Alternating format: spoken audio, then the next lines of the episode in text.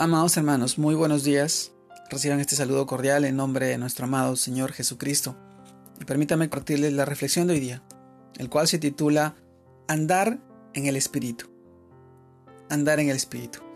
Y nos vamos al libro de 1 Corintios, capítulo 2, verso 14, en el cual nos dice, pero el hombre natural no, no percibe las cosas que son del Espíritu de Dios, porque para él son locura y no las puede entender, porque se han de discernir espiritualmente.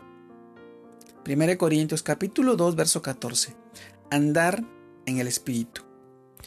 Amado hermano, cuando la Biblia nos dice que las cosas que son de Dios solo se pueden entender a través de la revelación del Espíritu Santo, es porque Él conoce las cosas de Dios. Esto está en el libro de 1 Corintios capítulo 2 verso 11, versículos más atrás. Y nosotros los que hemos creído en Cristo y su palabra de verdad, sabemos que el Espíritu Santo está en nosotros. Por eso nuestra seguridad y confianza debe ser total en lo que Dios dice en su palabra para nuestra vida. Amado hermano, la palabra de Dios en Gálatas capítulo 5 verso 16 también nos dice, digo pues, andad en el Espíritu y no satisfagáis los deseos de la carne. Una de las muestras de que hemos recibido el Espíritu Santo es que comienza una guerra entre mi carne y Él. Una batalla entre confiar en los deseos e impulsos de la carne o dejarme guiar por su presencia. Pues una vez que nosotros hemos creído en Cristo, somos bautizados por el Espíritu Santo en Cristo. Y dice la palabra de Dios que hemos sido bautizados en su muerte, lo que para nosotros significa que hemos muerto o ha sido crucificado juntamente con Cristo nuestro viejo hombre, para que ahora en el presente, así como Cristo resucitó de los muertos y vive para Dios, nosotros también nos consideramos muertos al pecado, pero vivos para Dios en Cristo Jesús, nuestro amado Señor. Romanos capítulo 6, verso del 3 al 11, así nos lo expresa. La frase muertos al pecado, pero vivos para Dios, quiere decir que ahora nosotros podemos y debemos, por la fe en Cristo, andar en vida nueva, una vida guiada por el Espíritu Santo, el cual no reine el pecado.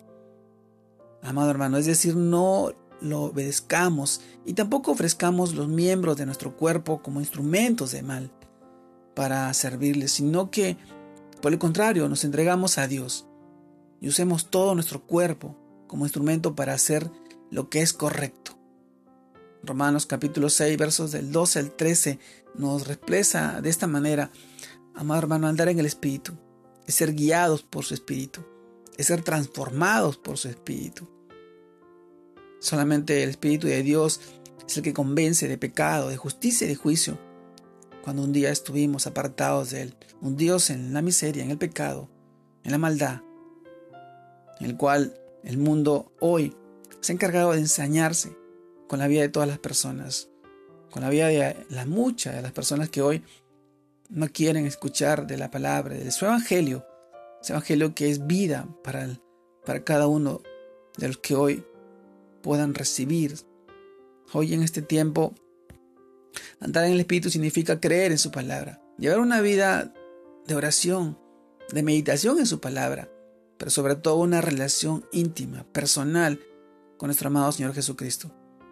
Él está vivo y está presente en tu vida, en la vida de cada uno de nosotros, los que confiamos y creemos en Él y, hemos entregado nuestra vida a Él, siguiéndolo con amor y devoción, creyendo en sus promesas que están en su palabra en la Biblia.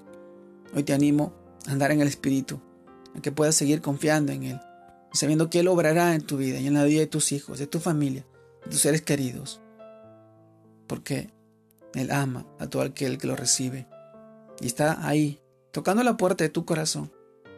Permítele entrar y que pueda transformar tu vida y la vida de todas las personas que hoy puedan escuchar este mensaje. Te mando un fuerte abrazo. Dios te guarde y te bendiga.